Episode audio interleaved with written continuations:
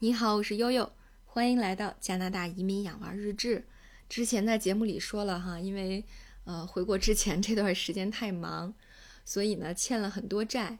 呃，那么隔离的这段时间呢就用来补作业和还债了哈，呃，特别是已经有一个多月没有呃没有再投入精力的这个医学伦理这块啊，职业伦理这块，呃，确实编辑还挺着急的，嗯呃，赶在隔离之前哈，他们已经给我留好作业了。说悠悠，你能不能就罕见病和孤儿药为话题点，从公正原则的角度谈一谈国家医保政策、医疗资源分配的核心逻辑，或者呢自选一个角度，呃，和本文探讨的这个核心论点？哎呀，这个真的是啊，虽然悠悠知道，呃，我有很多听友都是医护人员，可能对这个名词并不陌生，但是对于我们普罗大众来说，哈，嗯。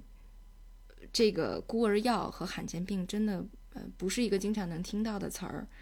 嗯，它背后所折射出来的一些伦理学问题和社会问题，嗯，也就是近几年吧，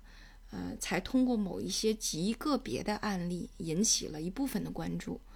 嗯，所以我我就想借着我们这个平台呢，有的时候也给大家做一些小小的科普。呃，让大家关注一些，哎，我们平常不太关注，但是对于我们整个人群来说，嗯，又具有一定伦理学意义的事情哈。我想今天这个就是挺好的一个话题。对，呃，先说说这个孤儿药哈，呃，孤儿药这个名字呢，本身是一个挺形象的比喻，呃，这这个比喻呢，就比喻的是它的境遇，就是这个药啊，呃，很多制药企业大概率是不会生产的。为什么呢？有两个原因啊，一个就是说孤儿药它主要是用来治罕见病的啊，就像悠悠之前在小红书上刷出来一个小朋友，一个宝宝，几个月大啊，呃，就发现得了一个叫 SMA 的病症，这是一种罕见的染色体遗传病，叫脊髓性肌萎缩症，呃，会造成各器官的衰竭啊，非常可怕。那么北京市呢也有一个 SMA 的关爱中心，那么这个关爱中心统计全国得这个病的病人。大概也只有一千六百名左右，啊，那么也就是说，你患病人数啊，这个患病人数占到总人数千分之零点六五到千分之一才能称之为罕见病。所以实际上，罕见病的条件啊是非常罕见的，这个患病条件是很少的，对吧？患者也是很少的，所以说它没有办法代表一个有利可图的一个消费者市场，这是第一点。为什么？这个药企对这个这个呃生产和这个研发兴趣缺缺啊。第二个呢，这个孤儿药啊还用来被治疗某些被忽视的疾病啊，嗯，在某些这个研究文献里啊叫热带疾病，呃，这个是说在某些经济欠发达的国家很普遍，但是呢，因为病人没有办法承担这个药品价格，所以呢，就是因为买不起，所以药厂不爱做。比如说啊，有一种病叫流行性盘尾丝虫病。两千零七年的统计当中呢，全球有两千零九十万个感染病例，这可真的是不少，两千多万啊。但是呢，它百分之九十九是集中在三十一个欠发达的非洲国家。所以说，这种有限的市场需求啊，一个是人太少，一个是买不起。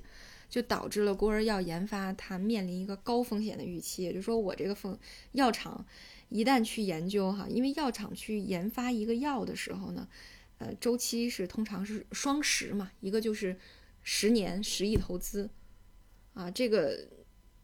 这样的这个投入能不能得来回报，是在这个这个群体里面是看不到的，所以它的这个项目的失败率也是比较高的。嗯，那也有一些这个例子哈，比如说有一种呃罕见病叫庞贝氏病，庞贝氏病呢，呃，它有一个这个有效药是这个赛诺菲公司生产的、生产研发的。那么从两千年到二零一零年这十年里面，对这个药的研发就投入了十三亿美元啊。所以呢，呃，这也是一方面不爱生产。二一个呢，就是一旦生产了，就会导致最后的这个价格非常的高昂，所以随之而来，患者家属又不一定能承受，这就形成了一个怪圈儿。首先人太少，买不起，我不爱研发；二我那我因为政策的要求，或者是有一部分的这个呃这个国家的一些经济刺激或者是政策刺激，那我一旦生产了，生产的周期又长，然后投入又多，最后我生产出来要价贵呢，大家又买不起啊，所以这就形成了一个很很难就是很难解的一个怪圈儿。就是在刚才我们讲的这两个案例啊，一个是 SMA。前些日子有有有这个新闻媒体特别热热衷于炒这个案例，就是说在国内上市的这个药品当中啊，这个治 SMA 的这个病症的药品，目前只上市了一种进口药，是从澳大利亚进口的，叫这个诺西那生钠注射液。这个注射液呢，它能够有效的缓解这个 SMA 的症状，但是呢。一针的注射价格是七十万人民币左右，那么第一年这个患者需要打几针呢？需要打六针，也就是说这个费用就超过了四百万。那么二零一九年五月份，中国有一个叫初级卫生保健基金会，它发发起了一个名为叫“激活新生 SMA 患者的援助项目”，可是给这个患者提，他给患者提供的是第一年买三买一。元三就你打一针，我后面赠三针，后续的年份是买一元一，你打一针我圆一针，这样的援助计划。可是即使是这样，很多家庭啊也根本没有办法承受动辄就近百万的治疗费用啊。那么再说说刚才说的这个非洲的盘尾丝虫病，盘尾丝虫病曾经导致了一千四百六十万的感染者有皮肤病，还有一百一十五万出现了视力丧失。而这个有效药叫什么呢？叫伊维菌素。伊维菌素要用药的话，要用多少年呢？通常在这个患者身上要用十年到十五年。所以，对于很多重灾区的这个经济欠发达的国家，可能都不叫欠发达了，都是经济非常落后的国家和民众，这个真的是他们无法承受之重了。所以，只有通过一些社会资本和这个政府的一些合作，比如说 PPP，啊，后来呢就有六家的这个跨国的制药公司投入以后，还有有几百万美元、四百多万美元的个人资助，慢慢的才在一些非洲地区开始推广这个伊维菌素。那么最后呢，这个伊维菌素治疗了一点四五亿人啊。那么也就是说，对于制药企业来说，是一个灾难性的投入。那么患者无法承担，又是一个灾难性的支出，所以这个中间就就缺失了一个什么东西呢？或者说呼唤一个什么东西加入呢？就是要呼唤一个国家层面的调控和医疗保障体系的参与。那么在这个过程当中呢，呃，孤儿药也是不断的在拷问各国政府和这个社会各界的伦理判断。呃，悠悠总结了这个我看到的大部分的研究观点，我想可能集中在以下几个方面啊。一个就是说，第一个在伦理的视角下，什么是真正的医疗资源的分配正义？就是什么是对的，到底应该怎么分？其实，如果我们从功利主义的视角来看啊，什么是社会利益的最大化？什么是对的？那是不是最大的利益带给最大的数量，通常是我们理解的一种正义？但是在评估卫生政策的时候呢，这个呃，就是。评估卫卫卫生政策的时候，通常这种经济形式、这种功利主义的评估呢，嗯，是作为这个优先原则去考虑的。那么，似乎就是为了某种罕见病的少数人支出过分的机会成本，那那是不是就是不道德的呢？所以，带着这样的问题，我我能够找到的一些悖论就是说，虽然说这个罕见病的每一种病的个体是不多。但是罕见病的群体，因为罕见病有七千多种，罕见病的群体集合起来却代表了很多人。比如说，在欧盟的国家啊，估计是有两千五百万到三千万的人口受到大约六千多种罕见病的影响。而在中国呢，罕见病的患者差不多有两千多万人。那么两千多万人几乎就相当于一个大城市的一个城市的人口了。那我们怎么去忽视这么多人的需要呢？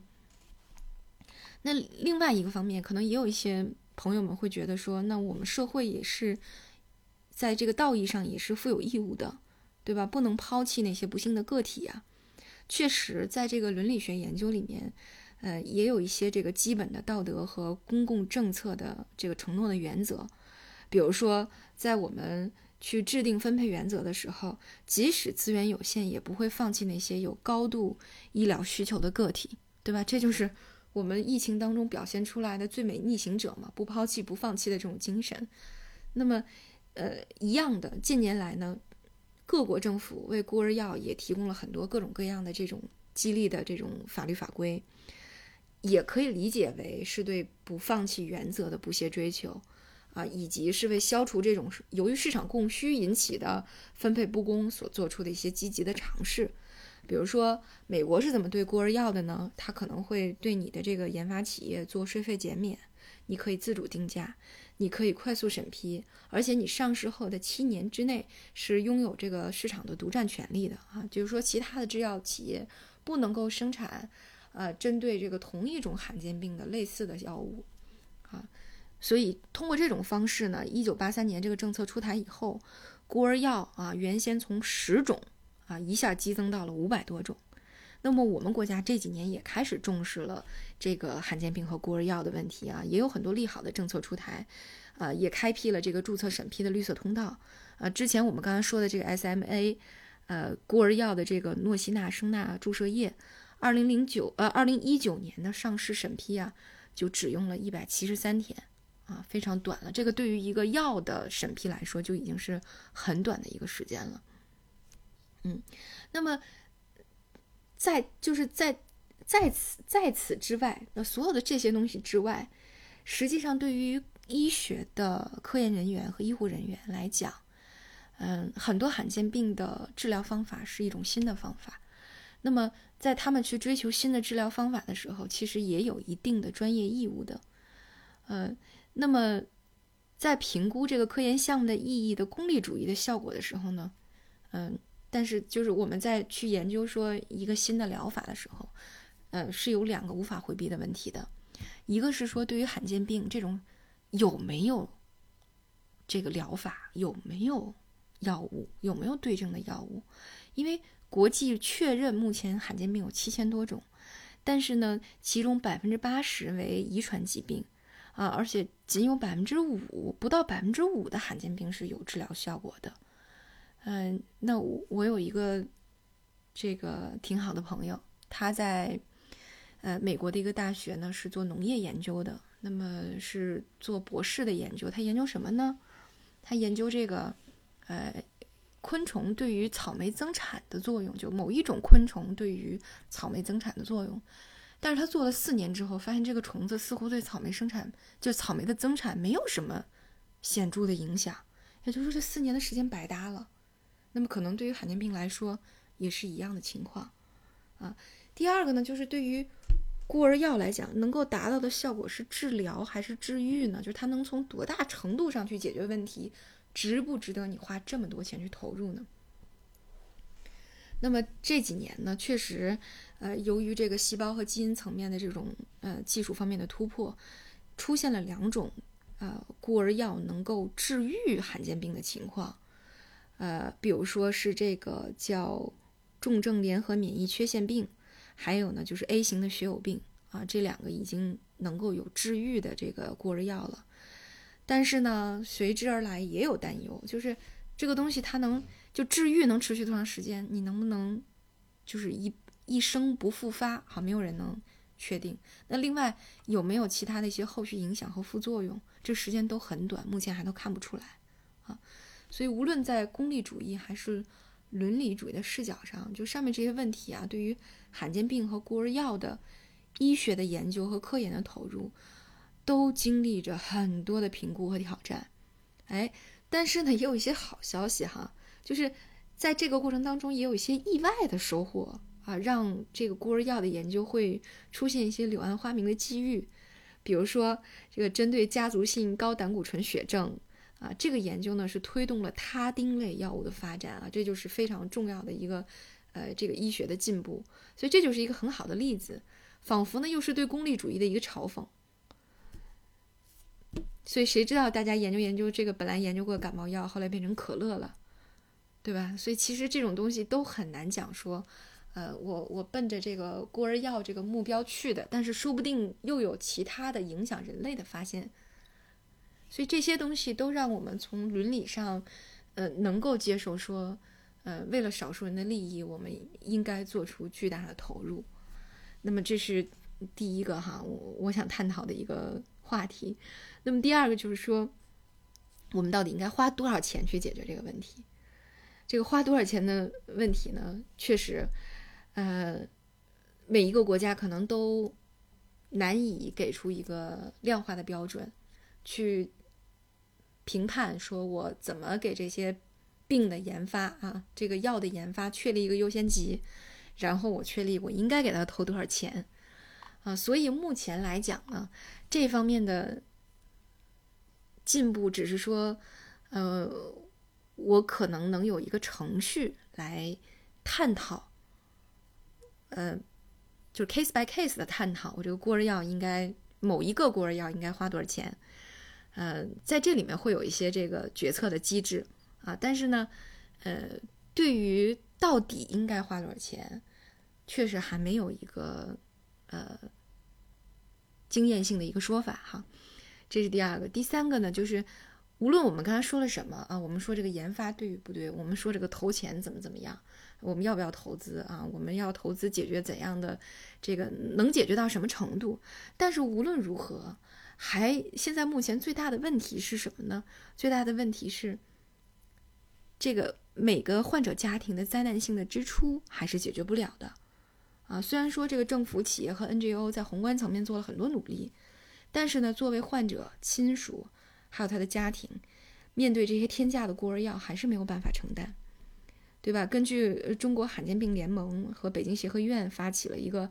二零一九年中国罕见病患者综合的社会调查啊，一共收到了一万两千多个有效的回复，只有不到三分之二，百分之六十三点二的这个患者目前在治疗。那么停止治疗的受访者里面有超过百分之四十啊，接近一半的人表示是因为医疗费用太高，根本没有办法负担而停止治疗的。哎呀，所以大家有以前总在说说和气疗，和气疗。其实你说为什么要放弃治疗呢？放弃治疗主要的原因其实还是经济原因。那么还回到刚才说的那个 SMA 的那个罕见病，嗯，这个呃诺西那生钠注射液哈，呃，为什么之前媒体炒的那么热？是因为这个药啊，在呃这个澳大利亚卖两百八十人民币。啊，国内是七十万人民币啊，这个巨大的地区差异、地区价格差异，呃，这个让媒体一一段时间一直这个非反应天的在炒这个话题，但实际上这个问题出在哪儿呢？问题出在这个药是不是被纳入了医保计划啊？因为这个诺西那生钠注射液呢，在澳大利亚的药品福利计划里面是有的。啊，它的采购价就政府去采购这个药，单支是十一万澳元，也不比咱们这儿便宜，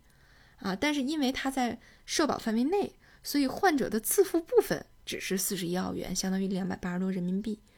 啊，但是在中国呢，由于这个药是二零一九年二月刚上市的，虽然它很快一百七十三天就上市了，对吧？刚上市的这个药有这个药了。但是新上市的药是没有办法参与当年的国家医保谈判的，所以目前它还是患者的一个自付自费的部分啊，呃自己承担的自费部分。所以在讨论这样的灾难性支出的时候，啊，也有专家指出啊，这个其实不仅对于个人啊，不是只是仅仅是家庭，如果你就列入了地方医保，也是累积一方的灾难性支出。二零一四年九月的时候，呃，这个。原来的人社部，呃，人社这个人社部的部长啊，呃，接受央视记者采访的时候就说说那个葛谢氏病啊，葛谢氏病，以目前县级统筹医保的这个报销的这个条件来看，如果这个县有一个葛谢病的病人，就能把全县的医疗费用全部花掉啊，所以这个是一个，这个不是家庭的问题，也不是一个地方的问题，那它到底是谁的问题呢？呃，今年呢，在这个两会上有代表提案哈，提案的呃做了一个可行性探讨。他说的是关于建立中国罕见病医疗保障一加四多方机多方支付机制的建议。他说什么？这个多方支付提到了四个四方支付，四方支付包括什么呢？包括建立罕见病专项的这个这个救助项目。这个第二个是统筹这个安排慈善基金进入罕见病的支付体系。第三个呢是引导商业保险进入罕见病的这个医疗支付体系。第四个就是罕见病患者支付能力所及的医疗费用。所以主要是这四块儿，呃，可以说是合情合理的这个角度上吧，我们中国的这个罕见病和孤儿药的这个负担能力的探索，呃，更进一步了啊！我觉得这是一个挺好的消息的。所以，呃，罕见病和孤儿药的这个现象呢，折射出来的是这个医疗资源分一个社会分配的问题，对吧？是个体层面和宏观层面。都亟待解决和平衡的一个问题，也是关乎于中国上千万人口的生存权利和生活现状的问题。那么，从呃悠悠关注的这个伦理的角度，哈，我们虽然遭遇了功利主义的盘问，呃和考和和这个拷问，但是我们确实还是有充分的论据去驳斥局限性的分配倾向的，嗯，而我想呢，在呃，现在和未来哈，中国也会在解决孤儿药的资源分配、研发上市、呃，保障支付等各个方面，继续坚持不放弃的这种伦理视角，不断在探索中前行的。好，所以经过了这几天的这个研究呢，写了这么一篇小文儿，也想跟大家分享一下这个灾难性投入和灾难性支出折射出来的这个天价孤儿药的伦理困境哈。呃，好吧，感觉奇怪的知识又增加了一些，呃，不知道您有什么想法呢？好，今天呢我们就到这里，感谢大家的关注。